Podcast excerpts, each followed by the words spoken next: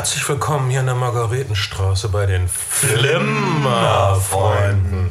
Mein Name ist Bernd Begemann. Ich bin Kai Otto. Und mein Name ist Ben Schado. Die Stadt liegt im WM-Fieber. Und zwar ist es diesmal die Fußball-WM. Kai, hast du ein Fußballspiel gesehen? Kein einziges bisher. Deshalb- Aber ich habe eine Menge Tröten gehört. Deshalb mögen dich die Girls. Äh, und Ben, hast du ein Fußballspiel gesehen? Oh, ich habe ähm, ich hab einige Fußballspiele gesehen. Ich habe eigentlich alle Fußballspiele am Anfang gesehen und nach dem Deutschlandspiel bin ich dann irgendwie ausgestiegen. Auch, Weile. bis auf das Deutschlandspiel war bis jetzt alles schlecht. Vielleicht interessant, heute hat die Schweiz 1 zu 0 gegen die überheblichen und wieder mal völlig zerfahrenen Spanier äh, gewonnen. Die Spanier haben ihre Teilung in Basken und Frankofaschisten und freie Barcelona, was weiß ich, immer noch nicht überwunden. Und das merkt man in ihrer desolaten Nationalmannschaft. Zum Glück ist Deutschland eins und das soll es lange bleiben, wenn es nach mir geht. Ich bin für den Nordstaat. Dafür stehe ich mit meinem Namen. Ich bin Hardy Krüger. Heute geht es um äh, den Film Splice um den Film Cube, um den Film Cypher, um den Film Nothing. Das sind alle Filme, die Vincent Antali gemacht hat. Und äh, vor allen Dingen geht es um Splice, äh, seinen neuen Film, der gerade im Kino ist. Und wir reden über ein paar verwandte Filme, nämlich äh, äh, Species und Die Fliege. In der David Cronenberg-Version. In der David Cronenberg-Version. Wir können auch über diese. War das Kurt Neumann, der das Original gedreht hat? Weiß es nicht genau. Ich weiß auch nicht, irgendein so ein deutscher Name. Ähm, wir können darüber auch reden, meine Güte. Dann, dann kommen wir eben nie mehr weg. Dann, ähm, dann müssen wir hier in, in, diesem, äh, in dieser modernen Yuppie-Grotte für immer ein, egal. Äh, ben, danke, dass wir deine Wohnung benutzen können. Äh, übrigens, äh, ich finde, wir haben zu wenig Facebook-Freunde. Werdet unsere Facebook-Freunde. Wir haben erst, weiß nicht, 300 oder so. Ja, weniger als der Ohrensessel. wenig.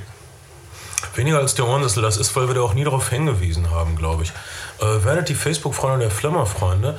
Äh, das geht, indem ihr Flimmer-Freunde. Wie macht. Ach, ihr, ihr, ihr, ihr Kids knobelt da schon was aus.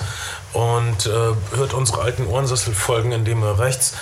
Ach, gut, ich, ich langweile mich selbst, wenn ich das ansage. Aber ich, ich habe immer das Gefühl, wir lassen das zu oft aus. Und, äh, Ja, aber ja. Ich, hab- ich frage mich halt, ob uns überhaupt jemand zuhört während der Fußball-WM. Ich habe so, ein bisschen- ich hab so ein bisschen Angst, dass wir in so ein WM-Loch abstürzen. Ähm, aber naja, ist Ja, aber nicht so. vormittags. Vormittags wollen die Leute doch auch irgendwas machen. und, ähm, und vielleicht kommen bald die, die Halbfinale, dann gibt es nicht mehr vier Spiele am Tag, sondern noch zwei oder so. Oder Wie stehen denn die Chancen, so dass Deutschland rechtzeitig ausscheidet? Also, so wie es Keiner. aussah, Keine, echt? ähm, glaube ich auch, dass wir. Okay, das heißt. Bitte nicht, ey, ehrlich zu sein, die deutsche Mannschaft spielt so toll, das macht so einen Spaß, hier zuzugucken. Das ist der Grund, weshalb mich Frauen nicht so interessant finden wie dich. Aber mh, jedenfalls will ich das glauben. Äh, ich hoffe, die schaffen es. Ach, so lange. Wir halten diese Fußball-WM noch aus. Vielleicht nächste Woche ein äh, interessanter Gast, der äh, ein Lexikon des Fußballfilms rausgegeben hat. Mm, Also, um es mit Howard Hawks in dem Originalfilm das Ding zu sagen, Watch the Skies. Vielleicht haben wir nächste Woche diesen wundervollen Gast, der uns alles über Fußballfilme sagen kann. gibt jetzt eine, eine neue Veröffentlichung von Ben Hecht, der, also Ben Hecht ist natürlich lange tot, aber Teil Auszüge seiner Biografie und ein paar Kurzgeschichten sind gerade in einer neuen, neuen Edition für 15 Euro oder so erschienen. Sollte man, glaube ich, gelesen haben.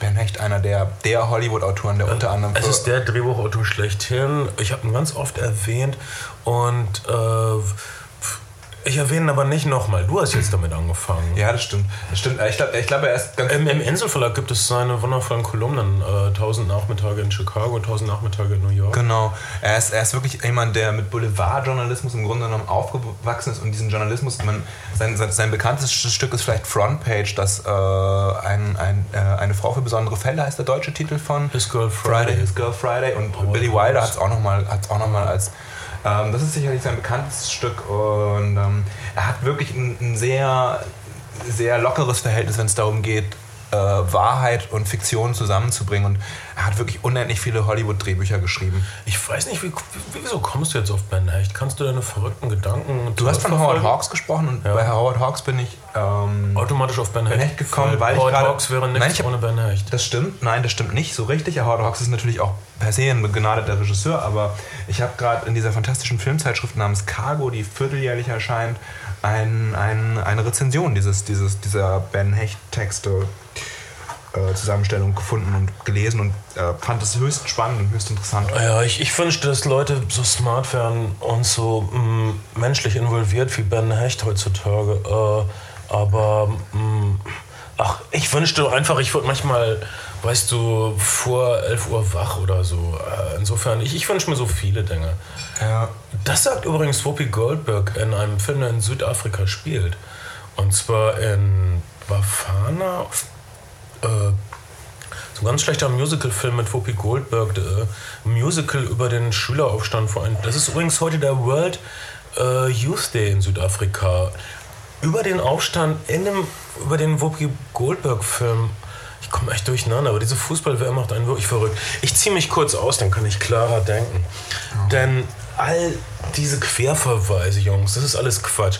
Es geht darum, einen neuen äh, Science-Fiction-Film-Klassiker zu begrüßen in euren Kinos. Ihr habt ihn nicht gesehen, weil der Film so schlecht vermarktet wurde. Muss echt schnell Splice, sein. Er läuft auch in den großen Städten maximal noch in ein oder zwei Kinos. Guckt, geht in die Spätvorstellung und lasst euch nicht abstrecken von dem bescheuerten Untertitel Splice, das Genexperiment. Ich meine, wie öde ist das? Darf ich bitte kurz ein Lied ansingen von dem Schweizer Gutz, bekannt als Sänger der Aeronauten? Auf einer seiner Soloplatten gibt es folgendes Lied. Wir sind nicht irgendwelche Arschlöcher. Nein, nein, nein, wir sind Genforscher, wir sind Genforscher. Du, du, du, wir sind Genforscher. Bei Splice, das Genexperiment, gibt es zwei Genforscher.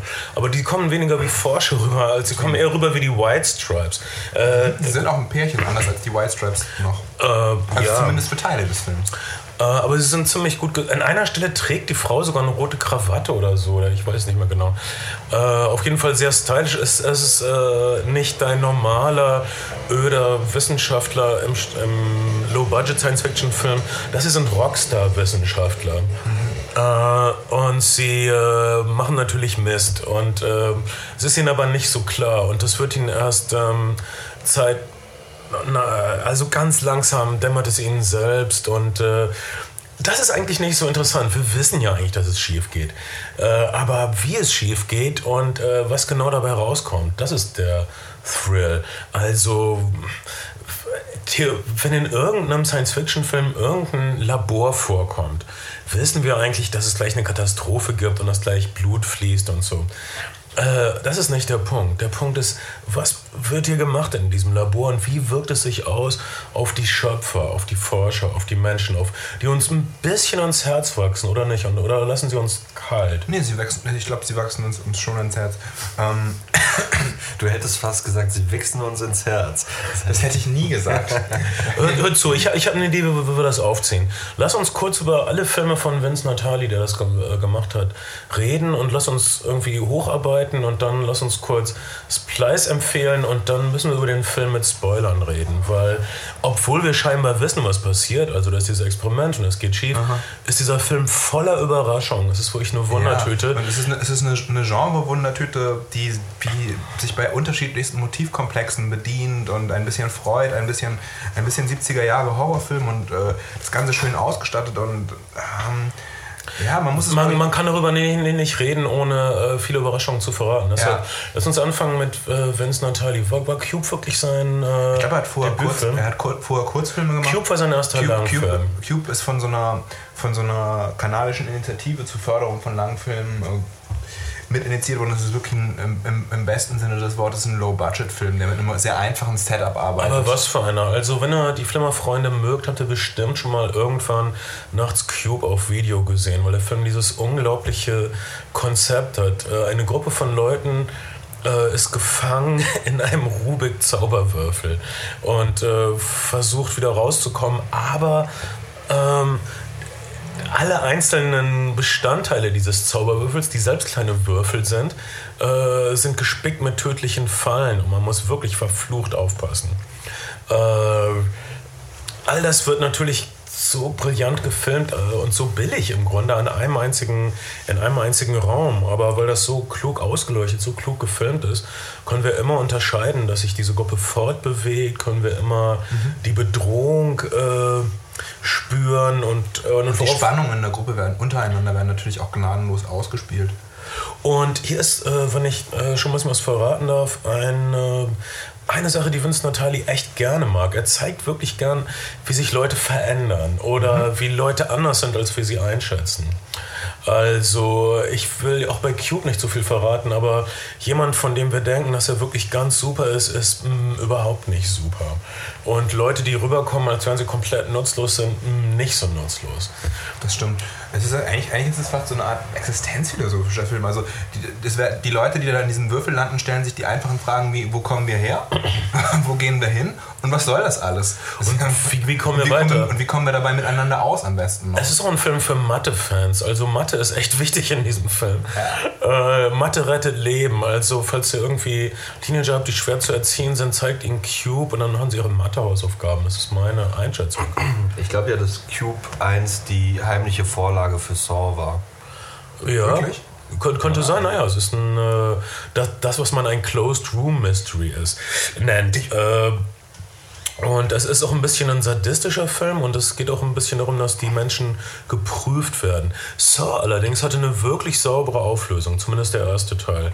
Ich bin Cube dagegen hat überhaupt keine Auflösung. Doch, er hat nein, eine nein, Auflösung, ja. aber, aber naja, auch, aber auch nicht. Also nicht, wenn man dann mit dem nächsten Film weitermacht. Ich, bin, übrigens, ich bin übrigens diese Woche ähm, in der Videospielabteilung gewesen. Ich liebe immer noch mit der Xbox 360 und habe dann so ein Xbox-Spieleregal geschaut mhm. und habe hab einen erschreckenden Trend festgestellt. Vielleicht ist es auch kein Trend. Und zwar gibt es so für jede zweitklassige Fernsehserie, also Prison Break ist keine zweitklassige mhm. Fernsehserie, aber auch für Saw, es gibt extrem viele Fernsehserien und, und Kinofilmumsetzungen als ja. Videospiel aktuell. Ist das, ist das irgendwie. Ich habe mir gedacht, so. Das war schon immer so. Ja, das wirklich, aber die das sind, halbe Regal war voll. Ja, die sind meistens schlecht. Ja. Äh, Gesundheit. Gesundheit. Dankeschön. Also finden wir mal ein gutes. Ähm, es, also es, es, gibt sehr wenig gute Serien oder Filmumsetzungen. Die, also man kann Glück haben, wenn man. Man kann von Glück sagen, wenn man eine Filmumsetzung in, oder eine Fernsehumsetzung in die Hand kriegt, die nicht furchtbar ist. Und, und die so im Mittelfeld ist. Aber eine wirklich sehr gute Film- oder Fernseh-Videospielumsetzung gibt es eigentlich. In den letzten zehn Jahren sage ich mal nicht. Auch bei, naja, bei den Star Wars-Sachen vielleicht, oder? Nee. Ja. Die waren alle nicht so toll. Ach, es gibt ein, ein ganz gutes Star Wars Rollenspiel. äh, ja, Knights of the Old Republic. Genau. Okay, das ist vielleicht die einzige Ausnahme. Das ist, das ist schon 8, 9 Jahre. Gespielt, ist aber ja, okay. Also, naja. Mm, aber Knights, naja, Knights of the Old Republic hört schon auf. Aber, aber das, das ist auch nicht die Umsetzung eines nee, direkten Filmstoffes, sondern es spielt in diesem Universum und ist sehr klug. Wäre jetzt auch ähm, überaltert, wenn man es jetzt spielen würde, Knights of the Old Republic. Allerdings Mass Effect 2, wie toll. Basiert aber, das ist ein Science-Fiction-Rollenspiel, basiert aber nicht auf dem. Das ist übrigens dieselbe Firma, die Mass Effect 2, die Knights of the Old Republic gemacht hat. Oh, Ben und ich haben uns neulich darüber unterhalten, was wir als nächstes spielen sollten. Und dann äh, habe ich ihm Mass Effect 2 empfohlen und. Ähm, Hast du eine Xbox, Ben? Nee. Äh, ben ist PC-Spieler. Und du solltest ah. vielleicht warten, bis die Xbox Slim rauskommt. Gibt es eine Xbox Slim? Es gibt bald eine Xbox Slim und die ist dann wahrscheinlich zu bevorzugen. Wirklich? Also die Elite kostet jetzt halt in Bundles irgendwie so 200, was ich jetzt auch nicht so irre viel finde. Nee. Ja, dann kauf die halt. Ja, wie, wie, viel, wie viel GB hat die Xbox Slim? Äh, die, deine, deine, 120 GB. Die Xbox Slim wird 250 haben. Oh, okay. Und nur unwesentlich teurer sein. Aber ähm, wir driften ab. Also zu Cube gab es definitiv kein Videospiel, weil, äh, naja, das, das ist so ein äh, DVD-Favorit. Also praktisch jeder äh, äh, Videothek, in die man gehen kann, findet man auf jeden Fall ein Cube-Exemplar und es ist meistens ausgeliehen, weil es ist so der netteste Mitternachtshirnfick, den man so haben kann. Äh, du hast doch die anderen Teile gesehen, ne? Nee, ich habe ähm, Hypercube gesehen, Cube 2. Äh, das sind aber doch alle, oder? Nee, und dann Cube gibt es Zero. Cube Zero, den habe ich dann nicht mehr gesehen. Okay. Äh, und alle nicht Vincent Natali. Nicht Vincent Natali. Äh, und Cube 2, möchte ich habe den Faden von euch bis spät nachts gesehen auf RTL 2 oder so. Kannst, kannst, kannst du noch was drüber sagen? Ich erinnere mich auch kaum noch an den Film. Also er hinterlässt auf jeden Fall anscheinend nicht so einen bleibenden Eindruck wie der erste Cube-Film. Es geht auf jeden Fall wieder um so eine Gruppe, die, die durch so einen äh, Würfel irrt und einer ist so eine Art Maulwurf und. Es gibt, glaube ich, eine Rahmengeschichte, ne? Ah, leck mich, das ist alles furchtbar. Also Cube 2. Na. Cube Zero kann vielleicht ein Meisterwerk sein, aber wir haben es nicht gesehen, weil. 5.2 in der IMDb, das spricht jetzt erstmal nicht unbedingt für ein Meisterwerk. Tja, weiß nicht, die haben, die haben sich schon mal geirrt bei der Ja, IMDb, aber. Äh, hey. Ähm, also, das war fantastisch. Dann hat Vince Natalie einen Film namens. Äh, also, Cube, äh, Cube kann man zusammenfassend sagen. Beispiel, wie man äh, Filme mit äh, einem unglaublichen äh, Ausmaß, ich weiß nicht, wie ich es anders nennen soll. Also in einem Cube scheint es um alles zu gehen, aber es spielt nur in so einem kleinen Raum. Es scheint um alle Menschen zu gehen, aber wir sehen nur fünf oder so Menschen. Ähm, f- also das ist Kunst, das, das ist wirklich Künstlertum, würde ich sagen. Alles äh, im, und, und unter dem Deckmäntelchen eines billigen kleinen Science-Fiction-Konzeptfilms, den, den ihr gucken müsst oder nicht. Das ist bloß Popcorn. Sauft mit euren Freunden und guckt es. Und was kriegt ihr dann? Ein existenzialistisches Meisterwerk und ein kleines Kunstwerk. Das ist Cube. Bei Cypher ist es auch so, dass im Grunde genommen existenzielle Fragen unter, unter Cypher 2002, dann fünf Jahre später, zwischendurch hat Vincent Natali auch ein bisschen TV gemacht, Serienfolgen abgeliefert, aber 2002 dann äh, auch eigentlich ein Genrefilm in der Anlage, eine, eine Agentengeschichte, irgendein 0815-Typ bewirbt sich bei einer Firma, die ähm, Leute zur Industriespionage ausbildet und einsetzt. Ähm, er bekommt dafür eine neue Identität. Auch da die Frage, was ist Identität? Und fällt immer mehr in diese Identität rein, lässt seine Frau, die ihn ein bisschen unter dem Kartoffel hat, offensichtlich zurück, erkennt dann, dass er aber eigentlich in der Industriespionage manipuliert werden soll und in diese neue Identität komplett hineingestoßen zu werden, um dann noch ganz woanders eingesetzt zu werden. Und es geht eigentlich um zwei Konzerne, die sich gegenseitig ausspionieren und einen dritten Spieler, der beide, beide, beide Konzerne manipuliert. Und es wird immer die Frage gestellt, was, was zeichnet Identität aus? Sind es Erinnerungen? Weil Leute haben halt irgendwie Erinnerungen. Es ist, ähm, speist sich meine eigene Identität über Erinnerungen und, und, und bin, ich, bin ich meine Erinnerung? Sind es, sind es meine, meine Hobbys? Man weiß es nicht. Und ähm, Eigentlich die Androidenfrau aus, aus, Blade, aus Blade Runner. genau. Aber äh, hier, hier ist es alles auf die Spitze getrieben und sieht so stylisch aus. Und es ist genau die gegenteilige Welt von Blade Runner. Während Blade Runner dunkel und irgendwie grottig und schubbelig ist, äh, ist äh, Cypher hell und groß und du siehst meistens die Decken nicht von den äh, Räumen und äh, sauber, sauber, sauber. Und die Menschen sind ein bisschen verloren. Die, die Menschen äh, suchen immer ihren Platz in dieser Übersymmetrie von Cypher. Das ist mir noch in Erinnerung geblieben. Und naja, und auch hier wieder nichts ist genauso, wie es scheint. Also die Auflösung von Cypher ist ein bisschen befriedigender als die Auflösung von Cube vielleicht. Obwohl Cube, wenn man Cube geschaut hat, dann fühlt man sich nicht verarscht oder so. Also wie man sich das fühlen kann beim Ende von Lost. Äh, Okay. Willst, das, du, willst du spoilern? Nein, ich will, es, ich, ja, ich will es nicht spoilen. Und was, äh, sag, sag mir nur, ob du zufrieden warst oder ob du dann doch ein bisschen enttäuscht warst. Lost ist toll, aber du siehst, dass die Schreiber ihre Bälle nicht auffangen konnten, die sie selbst in die Luft Ah, geschmissen okay. haben. Scheiße. Nicht alle. Also sagen wir mal, sie haben 50 Bälle in die Luft geworfen und davon haben sie vielleicht 34 wieder aufgefangen. Und die anderen, aber das waren ein paar von den wichtigen, die sie haben fallen lassen. Und äh, also einiges bei Lost geht auf. Also die haben zum Beispiel in der zweiten Staffel eine Landebahn gebaut, auf der sie landen in der fünften Staffel. Also das ist offensichtlich irgendwie vorausgeplant worden. Aber ein paar andere Sachen, äh, tja, hauen nicht so hin. Aber das, das, das nur am Rande. Also äh, ich, ich will sagen, äh, die versuchen dieses ambivalente Ende bei Lost, was auch nur angemessen ist, weil es sehr viel religiöse Fragen aufwirft und so weiter, äh, Cube wirft existenzphilosophische Fragen auf und kann das nicht so auflösen wie ein Agathe Christie-Krimi, sondern braucht ein symbolisches Ende. Also weil man fühlt sich nicht unbefriedigt nach dem ambivalenten Ende vom Cube. Es ist wirklich ein angemessenes, gutes Ende. Äh, Cypher wird ein bisschen mehr aufgelöst und äh, mhm. Äh, ich sag nur doppeltes, doppeltes Spiel und so weiter. Ähm, ja. Ähm, hier wollen wir nicht so viel verraten. Währenddessen gleich bei Splice werden wir alles verraten, weil es geht nicht anders. Um, um die Großartigkeit von Splice zu würdigen, müssen wir ins Detail gehen. Deshalb, aber davon später mehr. Ah, Jedenfalls ja. Cypher war, äh, liefen nicht wirklich im Kino. Äh, es läuft. Auch ein kleiner, ah, völliger No-Budget-Film, der dadurch bemerkenswert ist, dass Lucy Liu eigentlich mitgespielt hat, die zu der Zeit schon schon, naja, die war irgendwo so wahrscheinlich zwischen, zwischen Kill Bill und ähm, dieser Anwaltsserie, über die mhm. heutzutage Ellie McBeal. Ellie McBeal. Wieso ist Ellie McBeal so unpopulär, wobei das doch so populär über die, über die, war? Über die, ja, über die heute niemand mehr redet, das wollte ich sagen. Ich habe kein Problem mit Ellie McBeal. Alle ähm, gucken immer noch Gilmore Girls, aber niemand guckt mehr Ellie McBeal, oder? Völlig eigenartig. Es ist, als, als, als ich glaube, Ellie McBeal ist, obwohl, na, ich, ich wollte gerade sagen, das ist ein bisschen zu redundant, aber ähm, Gilmore Girls sind ja auch extrem redundant.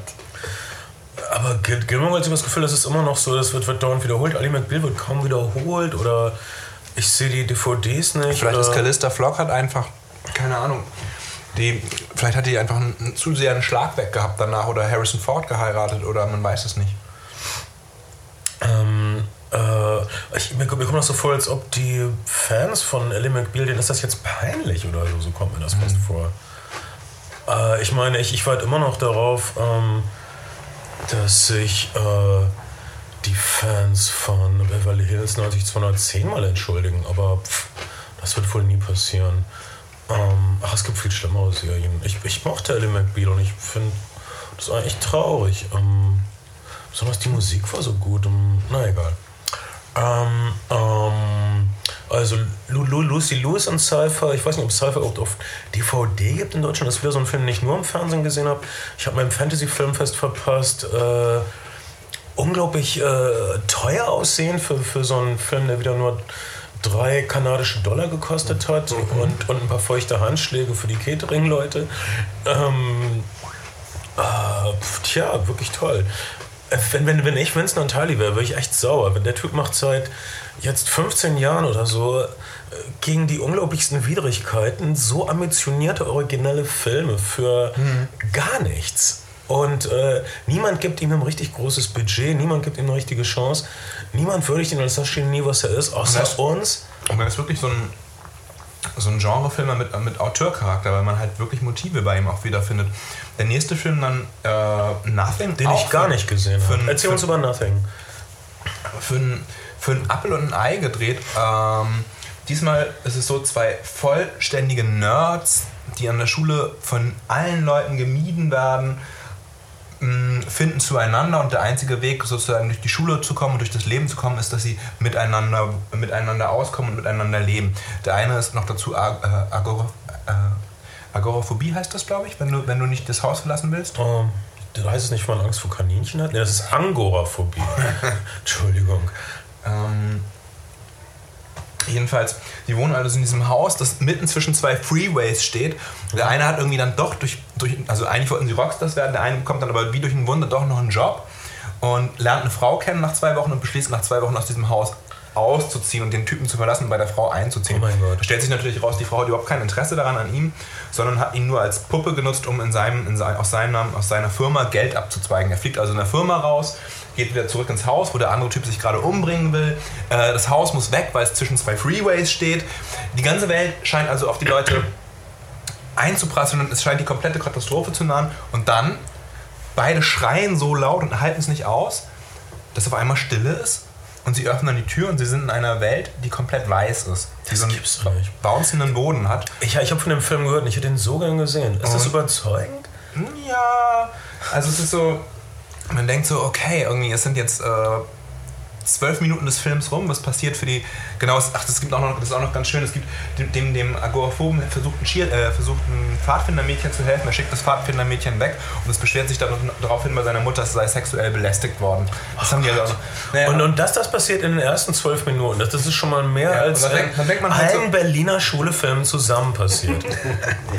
nichts gegen die Berliner Schule. Nichts gegen die Berliner Schule, aber es passiert nichts. Ähm, und man denkt so, okay, was passiert jetzt die nächsten eine Stunde und 15 Minuten?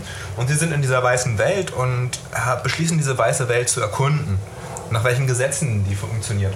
Und es stellt sich raus, wenn man etwas genug hasst oder es genug wegdenkt, dann verschwindet es in dieser weißen Welt. Also schlechte Gedanken verschwinden, werden, werden, sind nicht mehr Teil, Teil der eigenen Identität. Man, man kann eigene unangenehme Erinnerungen raus, rauslöschen und ist auf einmal derjenige, der man eigentlich sein will. Also der, ähm, der eine vergisst, dass er mal unter der Tribüne von, angeblich von einer Cheerleaderin, Cheerleaderin einen Blowjob bekommen hat, aber dann vor der gesamten Footballmannschaft, weil er die Augen schließen musste, von einem Hund eingeblasen bekommen hat. Das erinnert er nicht mehr. Oh. Ähm, und das, das wird dann, naja, wird, man würde jetzt zu viel spoilen, aber die können halt, die können halt Sachen einfach wegdenken und verbringen halt die gesamte Zeit damit, haben dann, denken sich den Hunger zum Beispiel einfach weg, verbringen die gesamte Zeit damit, Xbox zu spielen und in dieser weißen Welt rumzustapfen und so kleine Konflikte miteinander auszutragen. Auszu, ähm, und auch hier wieder die Frage, äh, warum sind wir hier?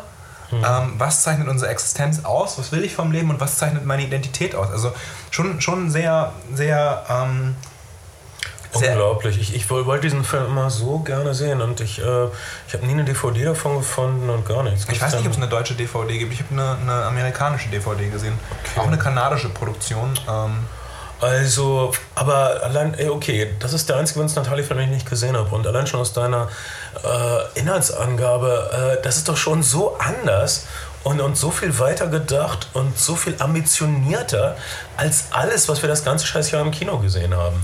Ja, und es ist, ähm, es ist wirklich auch interessant, dass der Typ halt relativ unterschiedliche Genres anbohrt. Mhm. Also Cube ist vielleicht noch so ein bisschen horrormäßig. Ähm, Cypher eher eine Agentengeschichte, aber kein echter Horror. Und Science Fiction Nothing, Agenten. Nothing ist halt eine, wirklich eine, eine, eine Komödie, mehr oder minder. Die, Unglaublich wirklich zwei, zwei Protagonisten in einem weißen Raum und ein Haus. Das ist das gesamte Setup von Nothing und das für anderthalb Stunden relativ kurzweilig. Ich, ich glaube dir das. Und äh, irgendwie glaube ich äh, stündlich mehr an Vince Natali. Wenn die Zukunft des Kinos passieren soll, dann nur mit Vince Natali. Äh, wenn, wenn einer das Beste aus beiden Welten, nämlich Imagination, Sensation und Gedanken und äh, äh, große Konzepte verbinden kann, wahrscheinlich Vince. Wer, wer sonst? Wer, wer, wer sonst versucht das? Äh, auf jeden Fall versteckt er es leider sehr gut, äh, weil, ähm, wie gesagt, wir lieben einen guten Genrefilm. Wir lieben einen Film, der sich innerhalb der Regeln bewegt und äh, dann was völlig Unerwartetes tut. Und äh, das macht Splice. Und ähm, wahrscheinlich können die meisten Leute nicht weiter schauen als das. Die sehen diesen Untertitel, der Trailer von Splice war auch ziemlich schlecht, wenn den einer gesehen hat. Das, der, der Trailer mhm. war so wirklich so ein 0815 Monsterfilm, Genexperiment-Trailer. Das Problem, das Problem ist auch, glaube ich, was, was sollst du für einen Trailer für Splice machen? Du hast doch irgendwie, du hast echt das Problem, du hast irgendwie fünf unterschiedliche Filme wahrscheinlich in einem Trailer. Das heißt, du musst. Mhm. Du musst ich finde, sie hätten die Kreatur zeigen sollen. Äh, die Endkreatur. Die Kreatur ist so schön. Äh, sie hätten einfach zeigen sollen, wie sich diese Kreatur bewegt. Das, das ist ein Wunder. Das, das hätten sie nicht andeuten sollen, das hätten sie einfach zeigen sollen. Leute hätten mehr sehen wollen. Gut, hinterher kann man immer mh, hm, klug scheißern, aber.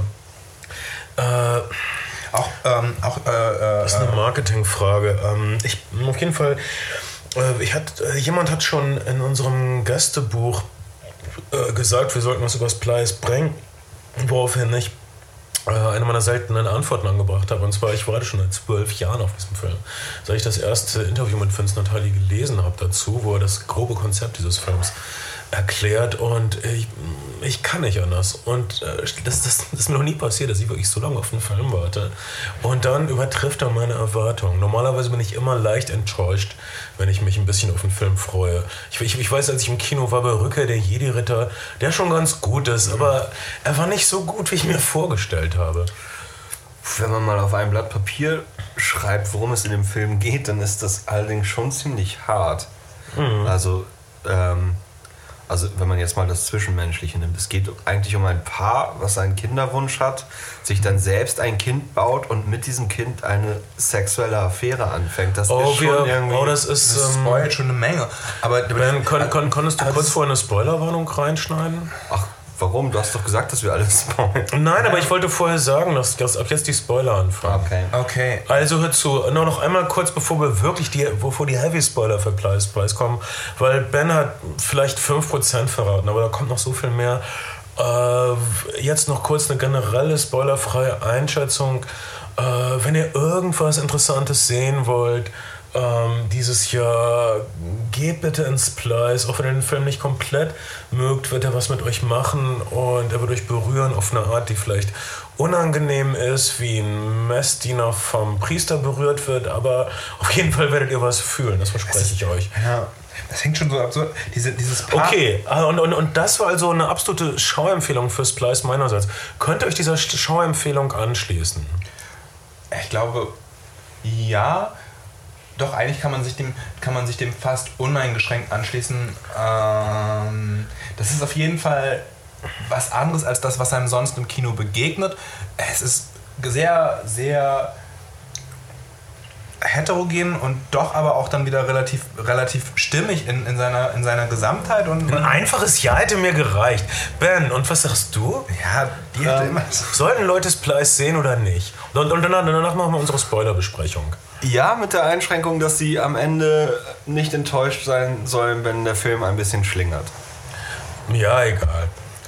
Ähm, aber er kriegt dann ja wieder Kurs und egal. Also guckt es, wenn ihr äh, was Interessantes sehen wollt, okay? Wenn ihr nichts Interessantes sehen wollt, dann bleibt doch zu Hause bei euren Hamstern.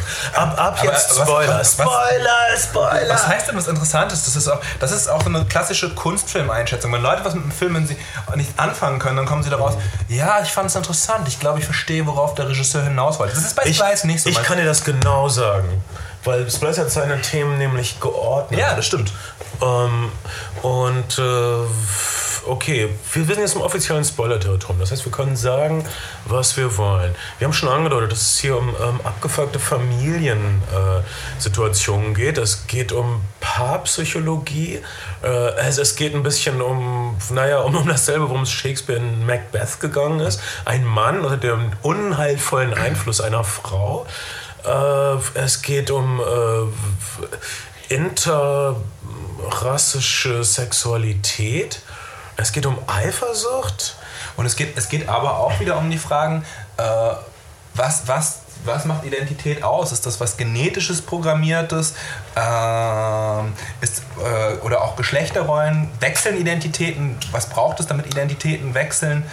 Ähm, es sind schon auch Themen, die er, die er in seinen anderen Filmen aufge, die er in seinen anderen Filmen auch aufgegriffen hat. Schön und gut, so. aber äh, ich persönlich finde Identität als Thema ja nie so interessant.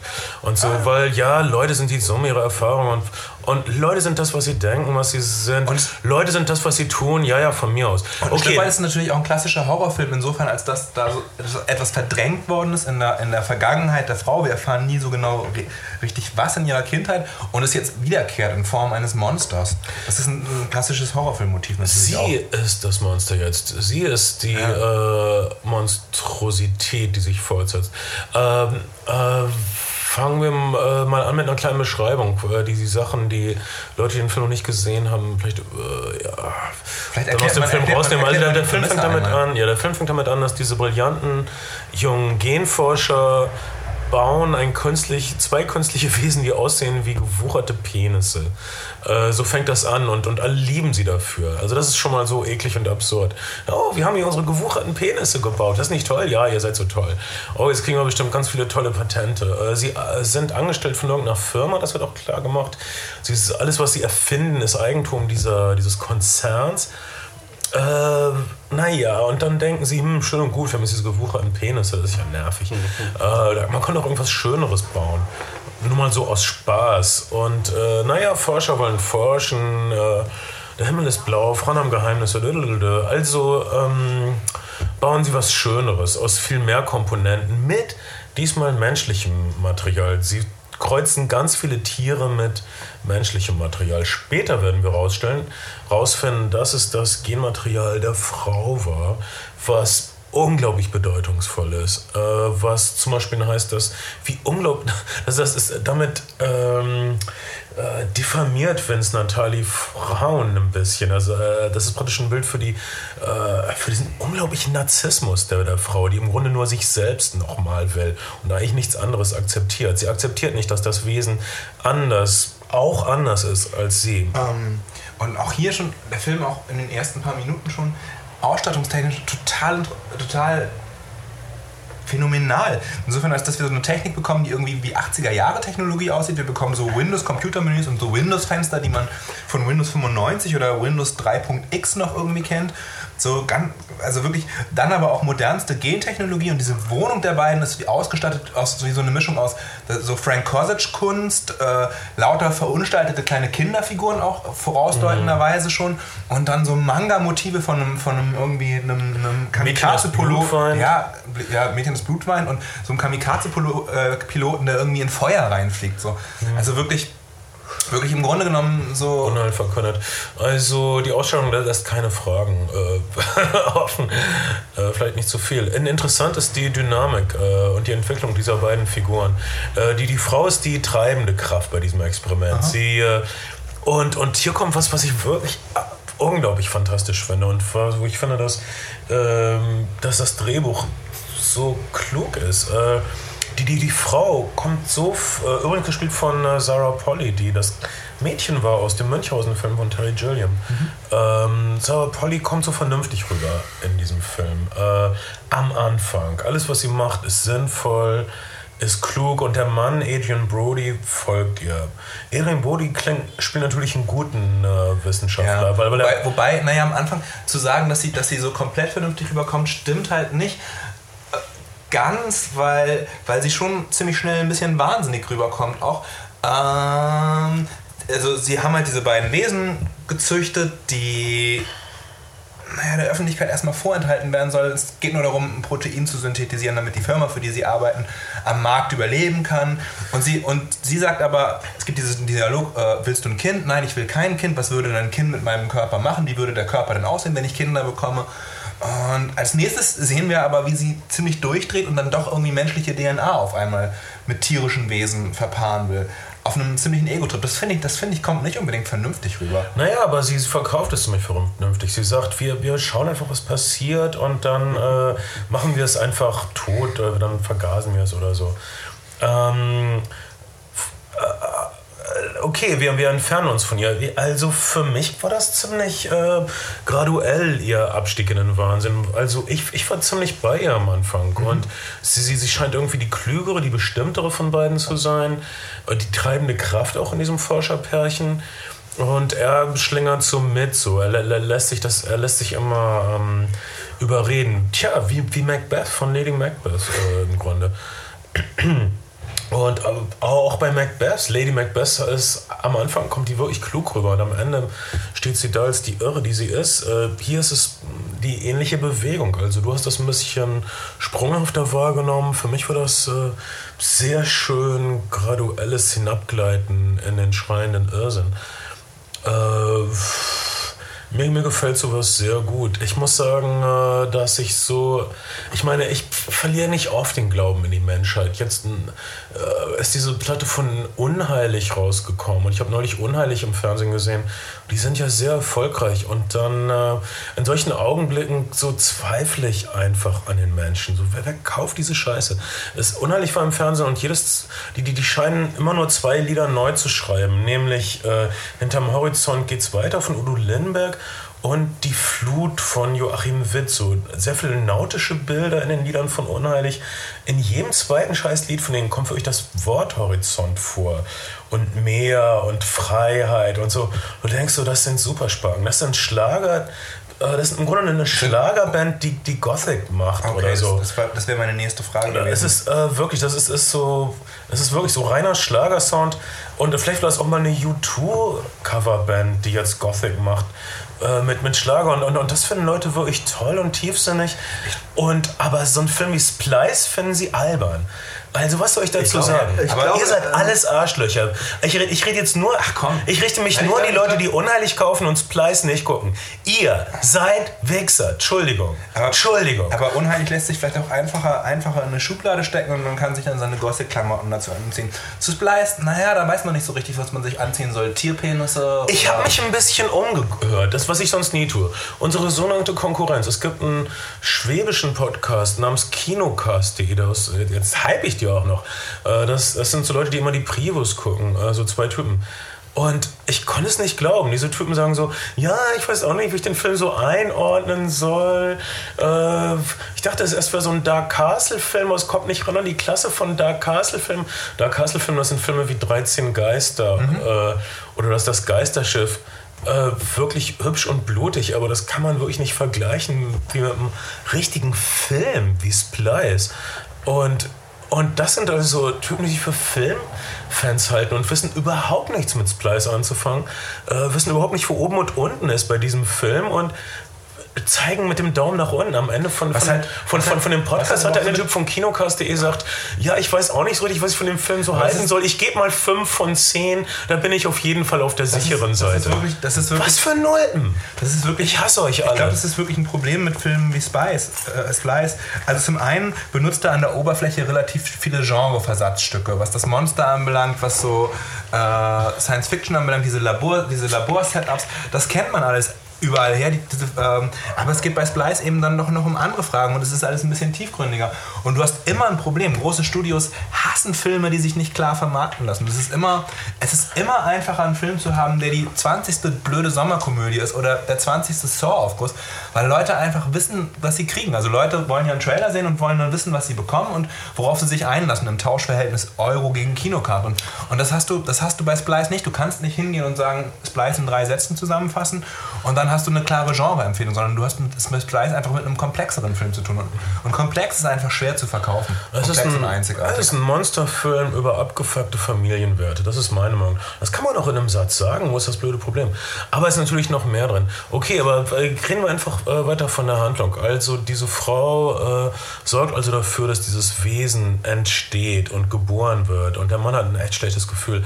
Alle Kinogänger haben auch ein schlechtes Gefühl, aber die Frau verhindert dass das Wesen aus der Welt geschafft wird. Und als es zuerst äh, äh, erscheint, ist es so, ein, ja, so eine Art Hamsterhuhn irgendwie. Ganz schwierig zu sagen. Ne?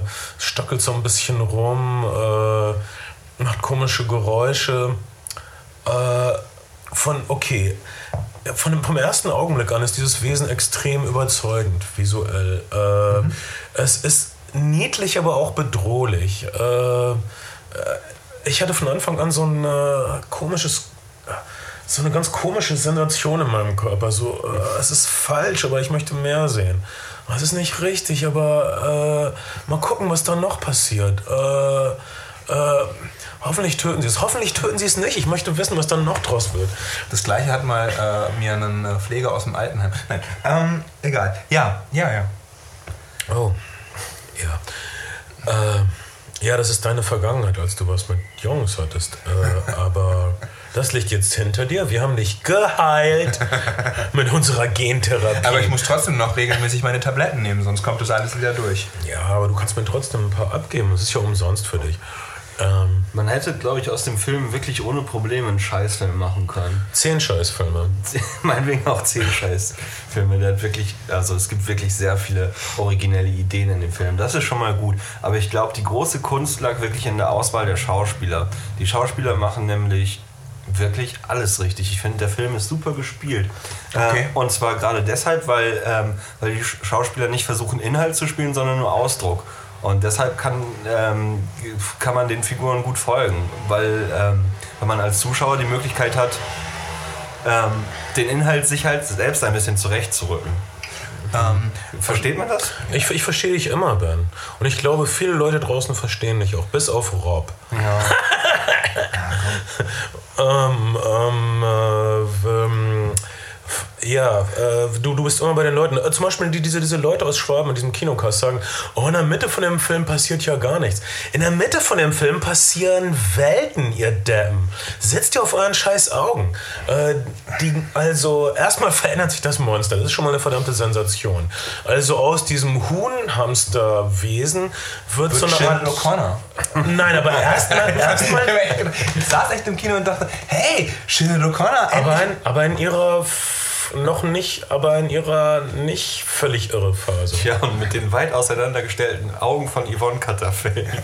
Hört mal, ihr, ihr lasst den wichtigen Schritt aus, wo das erstmal ein Kinderwesen ist. Äh, so, so ein Katzenkinder-Känguru äh, Lena. Nein, also es, wird, es wird eine kleine springende, glatzköpfige Lena, wenn euch das. Ich bin so natürlich, ich springe rum. oh, ich, ich mache einfach eine Party, was soll's? Hey, ich will einfach nur, hey, wäre toll in einem Film mit Til Schweiger, aber muss ich auch nicht haben, weil ich einfach so natürlich bin. Hast du das mal gesagt? Weiß ich nicht, wahrscheinlich. Hör mir auf. Ich nur diesen, ich die größten Freaks, das sind die Leute, die immer so tun, als wären sie wahnsinnig natürlich. Das sind die schlimmsten Poser von allen. Wann wird euch das mal klar? Ihr seid Narren, ich verabscheue euch. Das habe ich ein bisschen oft gesagt heute, ne? Aber es ist wahr. Ja, Nein, ich hasse Leute, die aber, aber Leute, Leute sehen Brian Adams und denken, oh, der ist so ehrlich, der trägt ein Sweatshirt. Ihr seid Idioten. Ihr seid oberflächliche Spastis. Lasst dein Nichts gegen Spastis. Spastis sind auch so gut für euch. Dieser Podcast ist ja auch irgendwie dafür da, seinen diffusen Mir ist das rauszulassen. Verdammt, einer muss es doch sagen. Es muss einen Ort für Wahrheit geben, Kai. Und wenn ich hier, ich meine, wozu leben in einem freiheitlichen Land, wenn man nicht alle beleidigen kann? Also, äh, okay, also gerade in diesem Mittelteil, es, es, es, geht doch so ab, dieser Film. Es ist immer irgendwie gruselig. Äh, Leute in einem Labor, der Bruder des äh, Helden äh, erfährt auch von diesem Wesen. Es wird immer schwerer, die Existenz dieses Wesens geheim zu halten. Dieses Wesen können, mutiert, sie finden immer mehr raus über dieses Wesen. Gleichzeitig können sie ihre Verpflichtung gegenüber der Firma nicht mehr so richtig wahrnehmen. Äh, dieses äh, Protein zu synthetisieren steht auf einmal ziemlich hinten an. Der Mann kriegt, ähm, kriegt den Koller, will das Wesen äh, ertränken und findet raus, dass es Schluck ja auch mit einem Fisch gekreuzt wurde. Und das ist eigentlich ganz atmen kann. gemütlich äh, weiterlebt unter Wasser und das eigentlich gut findet. Ähm, Mist. Nebenbei kriegt das Wesen natürlich mit, wie die beiden Wissenschaftler es treiben. Mhm. Und, das, und das ist wirklich so eine unglaublich furchtbare und kranke Szene. Der Mann sieht die Umrisse des Wesens, wie das Wesen sie beobachtet und ist paralysiert. Und, äh, aber erst total modern, der passive Teil beim Sex. Ähm, das sind alles Details, die ich aufsauge. Und wie kann das jemand sehen und sagen, dass nichts passiert? Ich meine, du hast die beste Sexszene überhaupt. Äh, und dazu, dazu diesen Dialog. Äh, normalerweise nehmen wir doch immer Kondome. Was ist denn, jetzt was passiert? Ach, das ist jetzt egal. Und, sie, sagt, ja. sie, sie sagt ungefähr drei, vier Mal in diesem Film, was soll schon passieren? Oder was kann schon groß schief gehen? Das, das, das, das, ist, das ist auch in Zukunft, das ist auch mein Mantra. Was soll schon groß schief gehen? Das ist mein Mantra ab jetzt. Ich werde, ich meine, geht mal so durch den Tag, dann ist ein schöneres Leben. Ähm, okay. okay äh, das Mädchen muss aus diesem Teenager Katzen Shinnet wird auf einmal Shinnet Shinnet und äh, wird echt groß und äh, langweilt sich, was das Problem ist mit äh, größeren Mädchen. Vor allen Dingen muss sie demnächst auch mal umziehen. Ja, und sie zieht, ziehen um auf die äh, alte Farm von Sarah Pollys Mutter, die sie geerbt hat, aber nicht wieder aufgesucht hat, weil sie sehr, sehr schlimme Erinnerungen mit dieser Farm verbindet. Äh, wir das ist wieder so kunstvoll angedeutet, ist wohl irgendwas Ekliges passiert mit ihrer Mutter und ihr. Wir sehen ihr altes Kinderzimmer, wo sie wohl jahrelang auf einer Matratze schlafen musste. Mhm. Äh, unter den kargsten Bedingungen, weshalb nun genau und was ihre Mutter ihr genau angetan hat. Äh, das muss nicht genau Aber gesagt werden. Offensichtlich ist ein Ort, der, der bisher irgendwie in dem Leben der beiden nicht stattgefunden hat. Und das erste Mal auftaucht. Also man diesen Ort wollte man lange nicht zurückgehen. Jetzt geht man im wahrsten Sinne des Wortes mit diesem Monster dorthin zurück.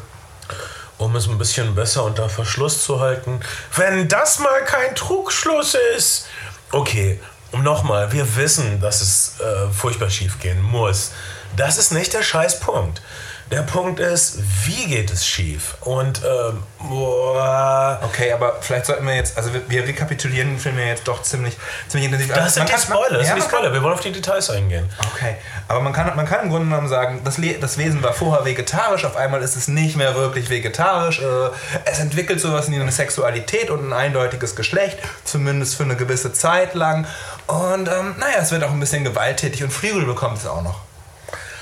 Und das ist die, die, eine der wundervollsten Szenen überhaupt. Das ist die Szene, wo die äh, blöden Wichser im Kino meinen, ach nö, ähm, dieses Wesen ist gelangweilt in dem, in, in, in, der, in dem Scheunenverlies mhm. und äh, flüchtet aufs Dach und will entfliehen und zeigt uns zum ersten Mal wunderschöne Flügel. Und äh, naja, das ist so ein Anblick, als äh, Computergrafiktrick ist es überzeugend. Äh, dass dann plötzlich auf einmal so Flügel äh, aus dem Rücken und aus den Armen dieses Wesens sprießen und es bereit ist vorzufliegen, mhm. äh, ist natürlich wissenschaftlich äh, fragwürdig, aber es ist wunderschön, dieses Wesen zu sehen, auch auf dem Dach. Naja, und es will fortfliegen und dann passiert das. Äh, Adrian Brody. Wie der Stachel im Schwanz und, und Stachel, da müssen wir extra drüber sprechen.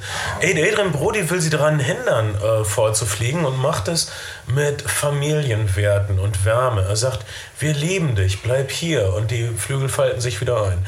Das ist der Punkt, wo ähm, Menschen, die keinen Sinn für Poesie haben, sich vielleicht gelangweilt abwenden und wo ich auflebe. Ja, Familienwert, und, aber, aber es scheint auch schon was latent Sexuelles durch, was dann ganz, ganz kurze Zeit später in der Tanzszene sie, sehr, sie sehr nimmt, Sie wird. nimmt ihn beim Wort. Äh, da muss man uns auch sagen, dass der Film absichtlich komisch ist. Absichtlich komisch ist. Ähm, der, der, das, dieses Wesen hat es so langweilig in der Scheune. Eddie und Brody legt Musik auf und tanzt mit ihr und aus dieser Tanz, also ähnlich wie die Scheunentanzszene in Witness, der einzige Zeuge zwischen Harrison Ford und Kelly McGillis, nur... Und so ähnlich wie die Tanzszene in äh, Sleepwalker. Ah ja, gut, dass du das sagst. Und warum? Erinnerst du dich an die... Ne, überhaupt nicht. Ich habe Sleepwalker nicht gesehen. Oh, eigentlich ein ganz guter Film. Einer der wenigen... Stephen King-Verfilmung. Stephen King-Verfilmung, ja. Äh, ja, führt jetzt zu weit. Ja, okay. Ähm, dann gibt es, äh, wie es oft nach Tanzszenen ist, außer in Witness, weil Kelly McGillis eine Amish-Frau gespielt hat, die keine Sexualität jemals hat, außer bei den vier, fünf Malen, wo sie Kinder zeugt, ähm, gibt es hier eine Sexszene zwischen Adrian Brody und dem Wesen. Und wir sehen wahrscheinlich die lustigste Szene überhaupt dieses Jahr bisher, nämlich um äh, es stehen zu treiben, um im Stehen zu kopulieren, benutzt das Wesen seinen Schwanz zur Hilfe, um sich zu stabilisieren. Und wieder ist Adrian Brody ziemlich passiv. Ich weiß nicht, was das Na, bedeutet. Irgendwann liegt er ja schon noch oben auf. Ja, aber ähm, weil sie wollte. Ja, ja. Ähm, ah. na jedenfalls, als er, als er dann oben aufliegt und auch kurz davor ist, äh, von dem Wesen äh, gefehlt zu werden, mit einem Stachel aus dem Schwanz, kommt leider seine Freundin rein, aka. Das musste ja sein. Ähm, und, und, und, und, und das ist so lustig, weil sie. Das das Timing dieser Szene. Weil sie sagt erstmal so lange nichts, sie guckt sich das erstmal so an und liegt so auf ihr drauf und das Wesen ist so erwartungsvoll unter ihm und dann passiert erstmal lange gar nichts. Also für mich ist das so eine fantastische Szene. Also ähm, genau richtig. Ähm, tja, und dann ist natürlich die Kacke am Dampfen. Dann wird es auch ein bisschen ein äh, konventioneller Horrorfilm am Schluss. Äh, also sprich, dann gibt es endlich mal ein paar Tote für die ganzen Spackos im Kino. Äh, aber warum nicht? Also, ja. Aber auch, aber auch da irgendwie werden noch Sensationen rausgehauen. Also natürlich wird es nochmal, es gibt noch sowas wie Geschlechterwandel, Identitätenwandel. Das ist, das ist der letzte. Die, die, Roll, die, die Rollenverhältnisse zu dem, zu dem Monster, was Adrian Brody und seine Frau anbelangt, verschieben sich nochmal gewaltig, kann man sagen, und auch gewalttätig. Ähm, da gibt es da gibt's, da gibt's noch eine Menge zu sehen, auch danach. Das kann man, also es wird schon ein bisschen konventioneller im Showdown. Selbst, selbst, selbst wenn man all diese Spoiler von uns jetzt hier äh, weiß, äh, also wie gesagt, äh, man, man weiß, dass es schief geht, aber all diese komischen Sachen, die passieren, darauf wird man nicht gefasst. Auch wenn man es hört, was passiert, äh, ist man doch äh, überrascht, wenn es passiert, auch wenn man es irgendwie ahnt. will man es nicht glauben. Und für mich ist wirklich die Sensation, wie schön dieses Wesen ist, wie, wie es sich bewegt. Was für unglaublich überzeugende Computergrafik ist das bitte. Ja, man muss dazu sagen, dass es auf den ganzen äh, Bildschirmen oder ähm, auf, den, auf den Screenshots ähm, nicht so aussieht. Also in echt sieht es viel besser aus als auf den ganzen Screenshots.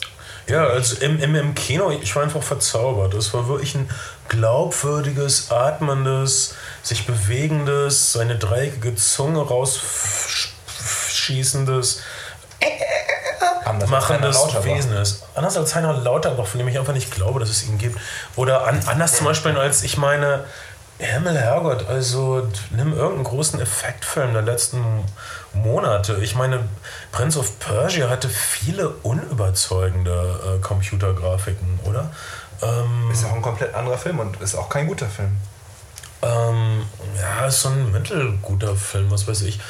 Ähm, also, ähm, Habt ihr euch mal darüber Gedanken gemacht, was passieren würde, wenn man aus uns dreien ein neues Wesen erschaffen würde? Ja, ich glaube, es würde keinen großen Unterschied machen. ich glaube, es wäre sehr haarig und sehr gemütlich. Hab, sehr, sehr gelangweilt die meiste Zeit.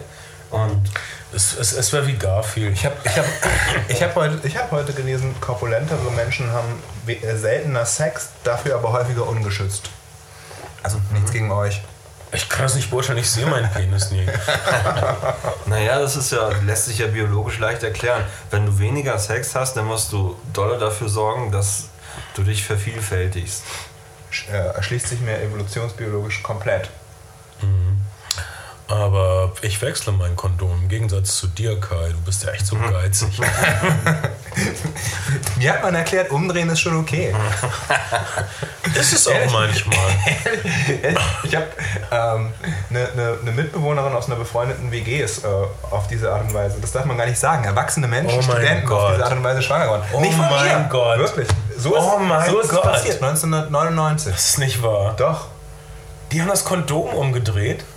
Das ist nicht wahr. Das ist auf jeden Fall der beste Grund, warum man menschliche DNA nicht weiter verwerfen soll. Es kommt nur Scheiße bei raus. Das ist der beste Grund, weshalb man Geisteswissenschaftlern nicht vertrauen darf, wenn es um biologische Fragen geht.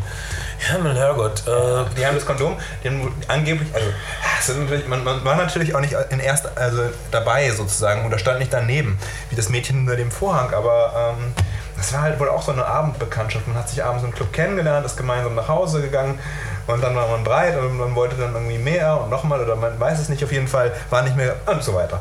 Und es ist ein Kind dabei rausgekommen, wie auch wie nicht anders zu erwarten und äh, eigentlich war die Geschichte nach einem Abend schon wieder vorbei, aber auf einmal mhm. musste man sich halt doch miteinander einig werden. So wie, meine, so wie meine Friseuse Monique, die letztes Jahr auf der Kieler Woche den äh, Marinesoldaten aus Rostock kennengelernt hat mhm. für einen Abend und jetzt, äh, naja, jetzt ist der Marinesoldat aus Rostock nicht mehr da, aber sie ist dafür jetzt im, im Mutterschutz.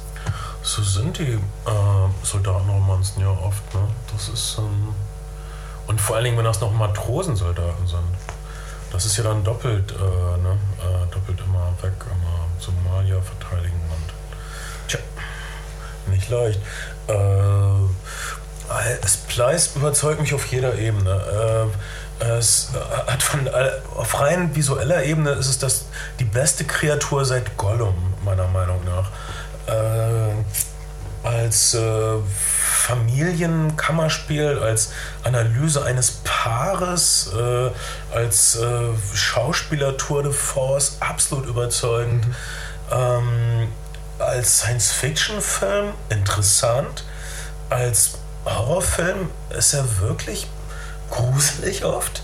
Äh, aber, aber, aber nicht auf so eine Art wie, oh, oh, wird er sie wohl aufstützen, sondern, mein Gott, was passiert denn jetzt noch? Oder, weil dieses Wesen ist wirklich unberechenbar. Es ist wie ein Kind, das hat Fähigkeiten, äh, die es sich selbst nicht bewusst macht. Äh, also nach diesem Film hatte ich ein, ein, Gefühl in meinem ganzen Körper, was ich wirklich seit ähm, Jahren nicht mehr hatte. So, also so ein, ich war wirklich völlig aufgekratzt und äh, wollte mehr äh, und, und fühlte, es war mal nicht nur ein angenehmes Gefühl. Also es ist wirklich lange her, dass, dass, dass ich so auf den Film reagiert habe. Also deshalb kann ich nicht anders, als ihn zu empfehlen, weil ich denke, Filme, die uns was fühlen lassen, sind immer gut. Mhm. Ich glaube, ich war emotional nicht so stark involviert wie du, aber ich war auch relativ müde in der Spätvorstellung. Mm, ich finde es aber schon faszinierend, wie da mit Genre-Motiven umgegangen wird und wie, wie, wie da Sachen zusammengebracht werden, die eigentlich so nicht zusammengehörten und wie stringent das Ganze unterm Strich dann doch ist. Und wie, ja, es macht schon, es macht schon wirklich Vergnügen, dieser Sache zu folgen und sich darauf einzulassen. Ich glaube, nichts kann dieses Jahr eine Splice-Erfahrung im Kino ersetzen. Da wird nichts ähnliches kommen bis Weihnachten. Hast du ein Schlussplädoyer für Splice-Bahn? Nö, eigentlich hast du das Schlussplädoyer schon ganz am Anfang gesagt. Hm. Ähm. Na dann. Dann, dann, dann bedroppt dich wieder Disney. Soll er doch. Äh, äh, Splice hat äh, zwei Schwesterfilme, würde ich sagen. Vince Natali hat selbst gesagt, dass, er, dass, dass für ihn David Cronenbergs Version von Die Fliege so der Referenzfilm okay. war. Äh, und, du hast Species noch genannt. Und Species ja. würde ich sagen, ist ein bisschen äh, ein Schwesterfilm, den Natalie nicht direkt erwähnt hat, aber es geht hier auch um ein äh, fremdartiges Wesen, das äh, Geschlechtsverkehr mit Menschen hat. Äh, aber Species ist äh, natürlich, wenn das jemand gesehen hat mit Natascha, Natascha Henstridge, dass dieses außerirdische Wesen, was so eine Art Formwandlerin ist und was sich in ein blondes Model verwandelt, das aussieht wie Natascha Henstridge und die dann mit Männern schläft, aber sobald die Männer mit ihnen, mit ihrem Bett sind, wird es sehr, sehr unangenehm für sie und dieses Wesen kriegt auf einmal Schuppen und Stacheln und allerlei eklige Sachen und das kann man eigentlich nicht überleben. Und dieses Wesen will äh, menschlichen Samen, um sich fortzupflanzen in San Francisco, aber Ben Kingsley verhindert das. Ein nicht ganz so guter Film, finde ich. Ja. Nicht, nicht ganz gut. Species ist total durchgeknallt, äh, hat ein angenehmes Gewalt- und Perversionslevel, äh, aber ist wirklich noch ein Standard-Science-Fiction-Film. Es geht hier wirklich nur darum, oh, oh, das böse Wesen, guck, was es macht, oh, wir müssen es komplett ausrotten. Mm, das, das, das, ist im Grunde Species. Ähm, ich, ich, dachte, ich erwähne den Film. Species ist immer noch sehr unterhaltsam.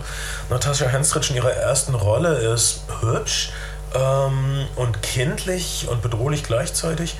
Äh, mm, und das Giga-Design, jedenfalls das, was übrig geblieben ist, denn äh, viele von seinen besten Designsachen sind wohl nicht benutzt worden für den Film, äh, ist natürlich überzeugend. Der, der Typ, der Alien designt hat, äh, aber vor Dingen als bildender Künstler bekannt geworden. Aber Aliens natürlich auch. Ja, also mh, mm, Species ist irgend, äh, wenn man äh, Splice und Species ver vergleicht, dann sieht man wirklich den Unterschied.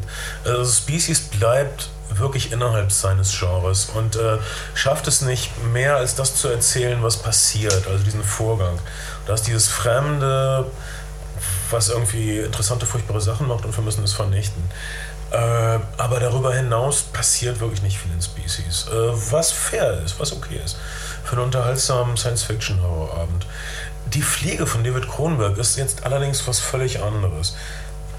Die Fliege von David Kronberg hat ähm, die äh, äh erstmal bemerkenswert auch ein Kanadier, der auch mithilfe des äh, von Schlupflöchern im kanadischen Steuerrecht seine ersten Filme gemacht hat. Mhm.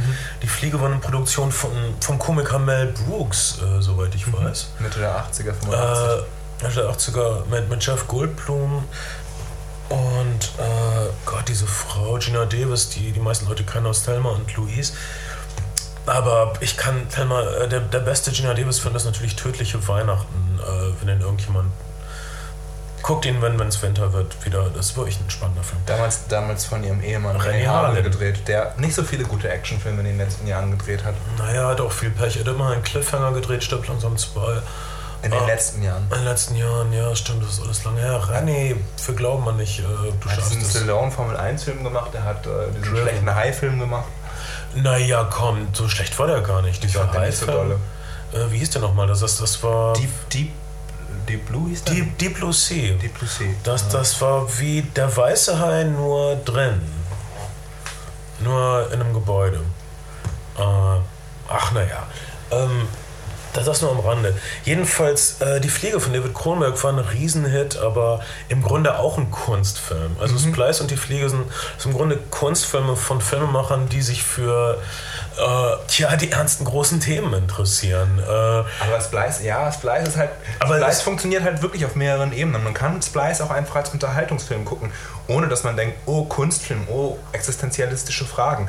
Ähm, sondern man kann Splice wirklich einfach, wenn man sich darauf einlässt und, und die Wendungen mitmacht, kann man, kann man den einfach auch als, als Popcorn-Film gucken, ein Stück weit.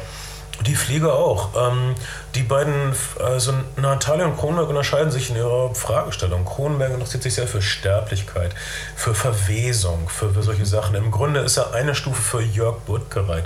Also eine, eine Stufe davor. Jörg Buttgereit interessiert sich, was passiert ist, wenn Leute schon verwest sind. Und David Kronberg interessiert sich für alles, was zur Verwesung führt. Äh, ich möchte es nicht so weit führen. Und ich möchte auch nicht Jörg Burtkreuz unbedingt auf eine Stufe mit David Kronberg stellen, obwohl es Jörg bestimmt gefällt. Und hey Jörg, wir möchten, dass du glücklich bist. Ähm, Interessanterweise, der Film, der Film äh, ist ja produziert vom Pan's Labyrinth-Regisseur äh, Guillermo del Toro. Guillermo del Toro.